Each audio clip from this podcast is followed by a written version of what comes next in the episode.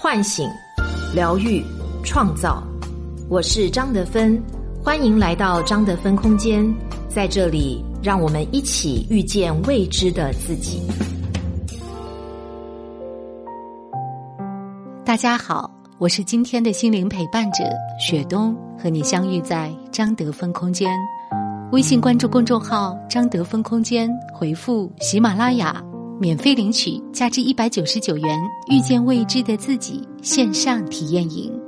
今天和大家共同分享的主题是关系的博弈。作者不归。近日，白百合凭借《我们的婚姻》强势回归，时隔多年，终于又在电视上看到她。她饰演的沈慧星是一个富有性格魅力的女人，自信倔强。然而。她因为有一个只主外从不顾内的老公盛江川，所以不得不把六年的青春耗在了全职主妇的角色上，硬生生把自己逼成了全能妻子。后来，为了抢回婚姻中的话语权，她决定回归职场，把自己变成事业家庭两头兼顾的铁人。这对夫妻就像敌人一样，在亲密关系中彼此对抗。差点导致婚姻破裂，这样的婚姻就像一个权力角逐的场域。实际上，夫妻之间的对抗永远分不出输赢，有的只是幸福和不幸。你的付出在他眼里只是吃软饭。沈慧星跟盛江川领证时，也对婚姻有过美好的想象。当时他们觉得婚姻的意义是并肩作战。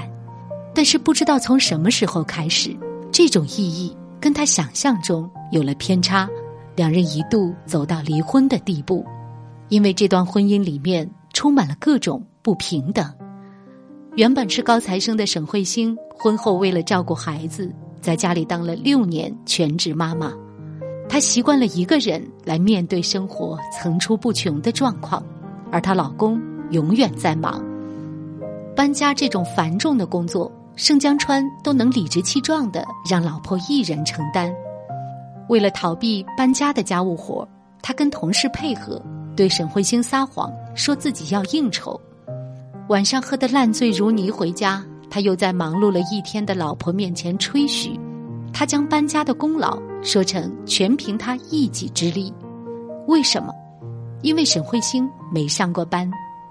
这句话让沈慧星坚定了重回职场的决心，但是有六年职场空白期的全职妈妈想要重回职场，谈何容易？她在求职路上不断碰壁，盛江川非但没有安慰她，反而幸灾乐祸的觉得沈慧星在自讨苦吃，他眼里看不到沈慧星这六年的付出，只看到她在吃自己的软饭。沈慧星好不容易找到工作，他也没有替老婆开心，反而指责他不顾孩子。争执间，沈慧星忍不住问他：“为什么一说到工作就得以你为主，以我为次呢？”这一切都是因为盛江川想借此确认自己在这个家的话语权。盛江川认为，只要掌控话语权，便能取得关系博弈中的胜利，让妻子。以他为主，迁就于他，而他可以成为不用付出，在这段婚姻坐享其成的胜利者。在他眼里，如果夫妻间必须有一个人为这个家庭多付出的话，那一定是沈慧星。加拿大心理学家曾提出 PAC 人格结构理论，即每个人都有父母、成人、儿童三种状态。盛江川就是处于这种父母状态中，喜欢对妻子发号施令，从不在意他的牺牲跟付出。他不希望沈慧星去工作，是因为只要这个家一天还是他主外，沈慧星主内，那他便能继续要求老婆为家庭牺牲。盛江川的情况跟剧里面另一对夫妻里的董思佳特别相似，区别只在于。董思佳的家庭模式是女主外男主内，你赢了，婚姻却输了。董思佳的职业是投资人，典型的工作狂，一年三百六十五天，她几乎没有一天休息，笑称自己是全勤妈妈。老公李宇文原本是历史高材生，六年前因为收入不如董思佳，辞职在家成了全职奶爸。两人看似恩爱，实则这段婚姻早就埋有隐患。董思佳嘴上不说，内心却很害怕朋友同事嘲笑自己的丈夫吃软饭。在他父母眼中，女婿虽然贴心孝顺，但是一个大男人在家带孩子，还是会让他们家蒙羞。李宇文仿佛成了董家的耻辱，而在家带了六年孩子的李宇文，其实他有热爱的事业。现在孩子上学了，他也想要重回职场追梦，但是他的热爱却不被支持。得知丈夫入编无望后，董思佳便反对他继续跟着老师做项目，反而用孩子的辅导费、教育费逼他去自己安排的公司上班。李宇文终于忍无可忍，向董思佳提出离婚。他说：“我想解脱。”这种处处受制于人的婚姻，对被掌控的李宇文来说，就是一种伤害。剧里的婚姻悲剧有一个共同点，就是其中总有一人在试图掌控对方。无论是双方竞争，还是某一方被控制，都是不健康的亲密关系。婚姻是一段在双方平等的基础上建立的契约亲密关系，就像沈慧星的期许一样，夫妻应该是并肩作战的。当我们忘记对方的需求，沈慧星跟盛江川在对抗彼此时，其实都不幸福。沈慧星为了兼顾工作与家庭，晚上在家哄完女儿，还要跑回公司继续加班，而盛江川第一次带孩子。就因为疏忽，害女儿被绑架，差点发生悲剧。这种关系博弈让两个当事人都痛苦，让这段亲密关系走向决裂，毁掉这段婚姻。后来，盛江川开始承担家庭责任，才意识到这几年妻子有多不容易。他开始做部分家务，让下班回家的老婆可以好好休息。他不再出去花天酒地。会留在家陪伴老婆孩子，他不再反对老婆去上班，反而为他事业成功高兴。亲密关系里的掌控者，有时候其实不是因为不爱，而是因为他们没有去理解对方，看见对方的需求。他们的故事让我想起去年得分空间一位男性来访者，来访时他正为自己的婚姻关系苦恼不已。他很爱自己的另一半，但是婚姻生活却过得一团糟。跟他聊天中发现，他总是在不自觉间用“我是为他好”的方式操控妻子的生活。妻子想要尝试做短视频博主时，他泼冷水说：“你长相不优越，又没才能，谁会想看你？”其实他的本意是，因为妻子性格敏感，担心网上有一些不好的评价会伤害他。平常在家里，他也很少帮妻子分担家务，因为他觉得妻子在家悠闲，只需要带一个小孩儿。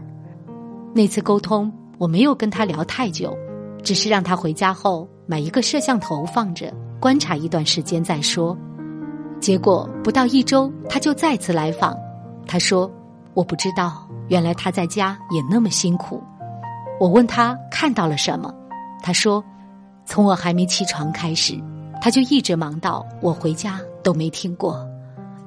于是这一年里，他开始理解妻子的追求，鼓励他去拍一些短视频，在家务上也主动承担。他发现，当自己抛弃“我是为他好”的念头，妻子反而更愿意顺着他，两人才相辅相成。这种为他好，何尝不是一种控制？恰恰相反，我们不去控制对方的时候。对方才会给予你正向的回应，这不是一方退一方进就能妥协的。他提醒我们要用心去关怀对方。很多人在婚姻关系中有意识或无意识的都在为话语权竞争，把双方放在了博弈的关系里。其实，正常的婚姻关系里从来没有必须一个人赢一个人输的状态。婚姻、孩子教育。跟父母相处也是如此。如何打破亲密关系的权力竞争怪圈？克里斯托弗·梦在亲密关系中写道：“当人们开始争吵时，地狱便敞开欢迎之门。”一个人在亲密关系里，总想要去改变对方的思想跟行为，以此来确认自己的话语权。如果对方像沈慧星一样是比较强势的人，那这场婚姻就会充满硝烟；如果对方像李宇文一样擅长隐忍，当他忍无可忍时，这段婚姻也将迎来终结。无论何种走向，结果都是悲剧。因为正常健康的婚姻从来不论输赢，亲密关系从来不需竞争，竞争对抗只会让彼此痛苦，让我们看不到对方的付出，只在意自己的辛苦，让婚姻变得鸡飞狗跳，让亲密关系受损甚至毁灭。如果你的亲密关系正处于权力斗争状态，那你可以通过以下方式去修正它：一，不要要求对方。即使再亲密的关系，也要尊重对方的独立人格。我们爱的应该是伴侣本身，而不是你想象中的伴侣。不要用你的期望去要求对方，期望和要求是无法填满的。如果执着于此，那你将永远不会满意对方，而你们之间的爱也会在这无限的要求中消磨殆尽。二，看见对方需求。亲密关系里的需求都是双向的，不能只满足某一方。当你看见自己的需求时，也要去发现对方的需求。盛江川一开始只想满足自己不用做家务、不用带孩子、可以应酬、玩游戏的需求，而一直忽略沈慧星需要陪伴、需要支持、需要理解的需求，导致婚姻陷入竞争状态，差点离婚。克里斯托弗·梦曾说：“权力斗争往往是因为需求没被满足而出现。想要消灭权力斗争，我们必须去看见对方的需求，就像盛江川的自我改变一样，在亲密关系中少说自己需要什么，多看见对方的需求是什么。”三、解除对抗关系。喜欢在亲密关系里掌控对方的人，都处于父母状态。想要从这种状态走出来，我们必须找到自己会进入这种状态的原因。盛江川是因为忽略沈慧星的付出，董思佳是因为看不见李宇文的追求，男性来访者是因为自我感觉的为了他好。找到你的症结所在，才能做出相应改变，解除对抗关系。亲爱的，婚姻不需要输赢。我们应该学会正确面对亲密关系。希望这一篇文章能够让每一个深陷权力斗争的人从这种状态中脱离，结束竞争关系，我们才能和伴侣共拥幸福。微信关注公众号“张德芬空间”，回复“喜马拉雅”，免费领取价值一百九十九元《遇见未知的自己》线上体验营。我是张德芬。如果你想和我有更多的交流和互动，欢迎搜索关注微信公众号“张德芬空间”。心灵之路上，我会和你一起成长。